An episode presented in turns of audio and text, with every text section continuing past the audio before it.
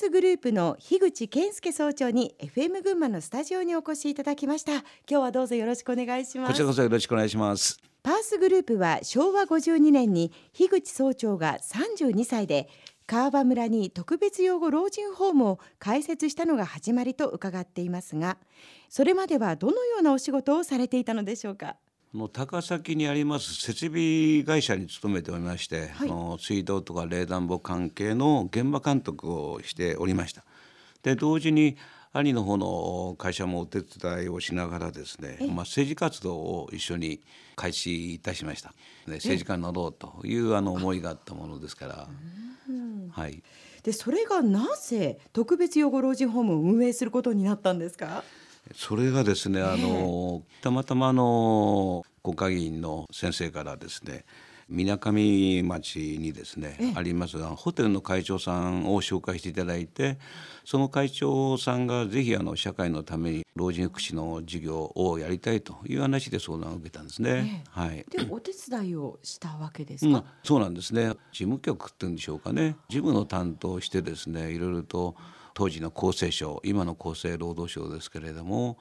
とか群馬県とかあのいろいろと東岸戦争したんですね。がしかしそれはまあ事務局としてということで、はい、実際にそちらにこう経営に携わるというかご自身がやるというわけではなかったわけですよね。そうですね。あの、うん、なぜその私がやることになったかというとそのホテルの会長さんもですね、かなりの情熱の方って、まあ、年齢的にはもう80近かったんですね。うんですからなかなかあの地元の方々に理解を得られなくて、せっかくあの国とか県の補助金も決まったんですけれども、周囲の理解を得られないであの断念せざるを得ないくなったんじゃないでしょうかね。それで私の方に責任を取ってよって話になりましてねで国からとか県からもいろいろと頼まれまして。ちょっと言い方が乱暴かもしれないんですが、ご自分がやりたくてスタートしたわけでもないといういや全くその通りなんですね。よくお引き受けになりましたね。いやそれはね 今も思い起こすとですねいかにしてうまくね自分でそこをねやらないで済ませるかってどうしたら逃げられるかっていろいろと考えました。思いました思いました、でもやはり周りの方がせっかくここまで来たのしまた群馬県にもまだあの北毛地区っていう利根沼高妻とかって一つもなかったんですね。渋川地区も含めて。特別養老事務がですね、ええ、できるのが4番目なんですね。群馬県で4番目。4番目なんですね。ですから、うん、せっかく国もいいっていうことで県もいいって言ったにもかかわらずやめるのは何事かっていうことでしょうねおそらく。もう周りに固められてしまった。そうそうそう。もうまさに固まって必要なんだからと。そういうことだと思いますね。はい。まあ補助金も今そうなんですね。あの当時ですねあの約3億2000万ぐらいなんですね。そのうちの半分が国と県の補助金なんです、えー、で残りの半分がその自己資金っていうんですかね。給付金なんですね、えーですからとてもこれは土台も無理な話なんですね。ですから先ほど申し上げたようにいかにしてやめられるか逃げられるかってことばっかり考えましたですね。ご自身で集めたんですか、給付金を。そうですね。あの給付金集めましたけれども借入金もしてもいいんですね。9800万借りたんですね。ですあと残りの関係は給付金で集めたんですね。はい。それがなんと32歳の決断だったそうですね、はいうん。よくご決断されましたね。旧のあの応援していただいたのが日本聖公協会でですね私もクリスチャンなんですけれどもその日本聖公協会の先生方がですね、うん大変応援していただいてですね、草津にですねハンセン病の落選というのがあるんですね。ございますね。あそこにの敷地の中にはバルナバ館というあの教会があるんです。はいあります。でそういったところにもご案内していただいて説明してですねそういったハンセン病の入居者の方々から尊いお金を5万とか10万とか中には100万だというそういった方々から寄付いただきましたですね。ただ今でもすごく申し訳ないなと思ったのは教会にあるところに集まっていただいた方々50人ぐらいいたですかね。でその中の方々が私にお茶を入れたんですよ。そのお茶をですね飲めなかったんですね。まさに偏見ですよね私自身の。お金だけもらってお茶飲まないで帰ってきたんですね。これが一番後々つながってですねこれはここまでしてですね大変な思いで寄付したにもかかわらずやらないってことはおかしなもんだろうってことで自分で相当あの戒めもありましたし、自分でもやんなくちゃいけないところでそこで覚悟を決めましたですね。その自責の念が覚悟につながっていた、と思いますね。今考えますと、はい、させてくれた、まあ、それこそその一杯のお茶がなければ、うん今はないかもしれないということですね。そうですね。ですからあのお金いただいた後、ようやく目処がついた時にまた改めて草津楽線の方々のところにお邪魔してですね、お礼をしながらですね、おかげさまでっていうことで感謝の念を表してきたつもりなんですけどね。その時はお茶は召し上がりました。もちろんもう何杯も飲みましたです。何杯も飲みましたです。おかわりもしました。そうですか。まあその成果かどうか分かりませんけれども、あの特別養護老人川橋君ができた時にまたトラック1台で、あの入居者の方々があの丹精込めた植物を持ってきていただいて植木を植えていただいたんですね。これは感激だったですね。嬉しいですね。えー、まあ、とは言いながらもやっぱりこう大変な時っていうのはどうやってこう挑んでったり乗り越えたりするんですか？何かご自身でこう目標とかを掲げたんですか？目標よりもですね、やっぱり自分の生き方としてですね、うん、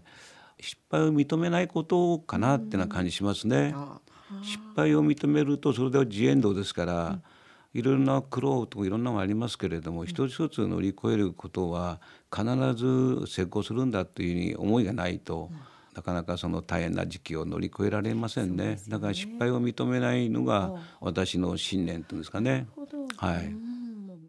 それからその当時に何かこう夢を描いたものがあったそうですね。そうなんですよ。老人ホームができるですね。昭和52年の4月に開設する前に、はい、昭和49年にこういう老人ホームを作りたい病院も作りたいとか青少年センターを作るとか大学も作りたいというものを書いたんですね。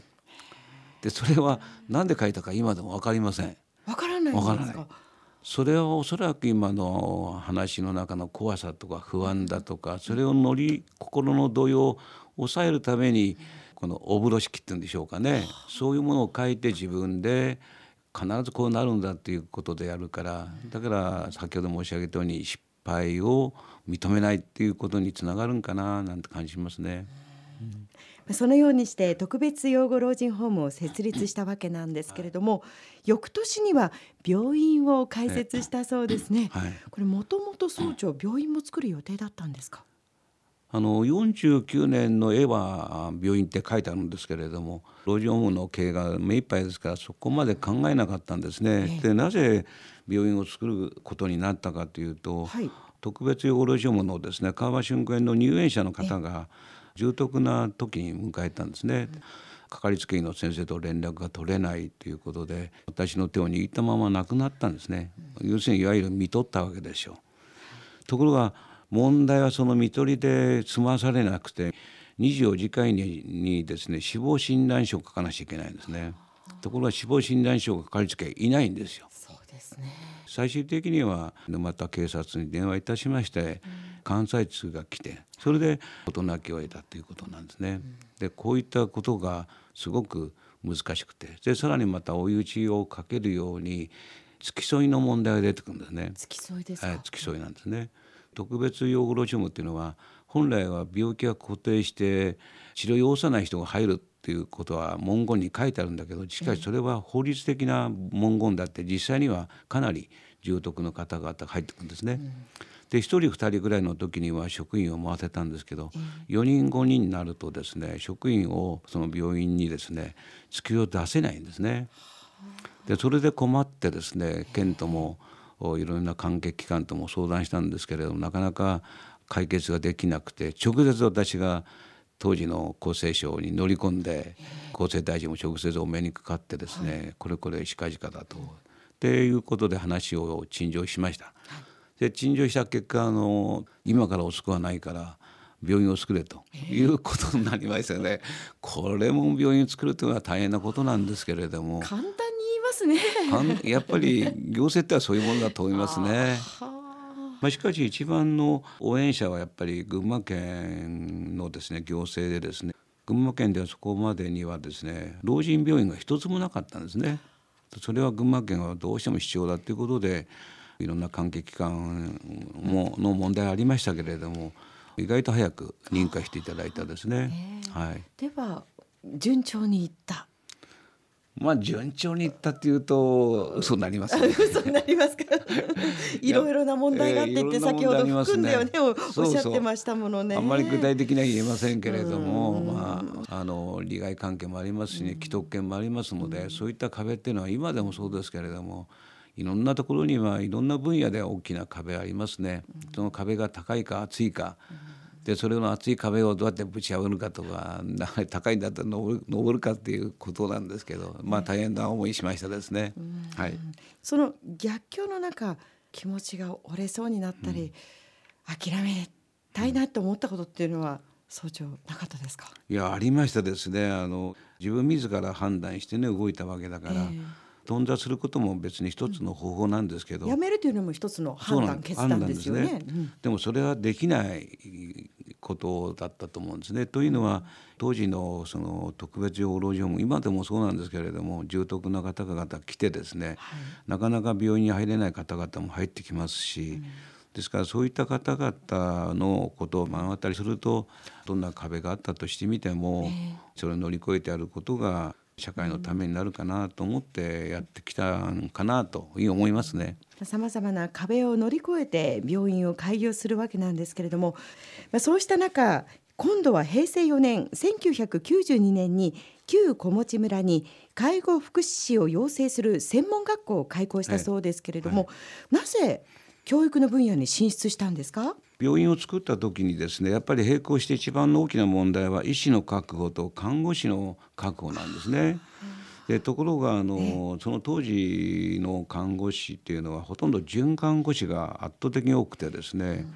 でそれも昭和56年に高等看護学校を作ろうということで厚生省の方にも申請はしておったんですよ。でところがやっぱりそこにもまた熱い熱い壁がありましてですね これがまた結果作らせてもらえなかったそれなんですそうなんですねそれでもうやむを得ず時期をですね待つしかないなということでそれで看護とやはり一番両輪なのは介護ですから介護をやったらどうかなって思ったんですね。昭和62年の4月にあの老人介護研修センターということを群馬県から許可をいただきまして始めたんですね。でそれの延長線上に今申し上げた介護士の専門学校が平成4年にできるんですね。私の性格かというとこの待つ性格じゃないんですけれども、やっぱりそこにはあのこういう時を待つっていうのはものすごく大切だなっていうのは覚えましたね。タイミングってやっぱりありますもんね。ありますね。時間をかけることはこのあの利用者の方々あるいは利用者の家族だとか行政だとかがやっぱり見てるわけですよね。ですから時っていうのは非常に難しいし。時を得れば、はい、あのすごく背中を押してくれるんじゃないかなと感じしますね。まあ、とは言いながらかなりのスピード感で来ております。えこの後大学を開設するわけですけれども、はい、その様子を伺う前に一曲お届けしたいと思います、はい、よろしくお願いします、はい、えこれは総長よく歌う曲もうそうですね。大好きな曲ですね。石田由美さんのファンなんですか？あそうですそうですそうです。そうですか、はい、それではお届けしましょう。石田あゆみでブルーライト横浜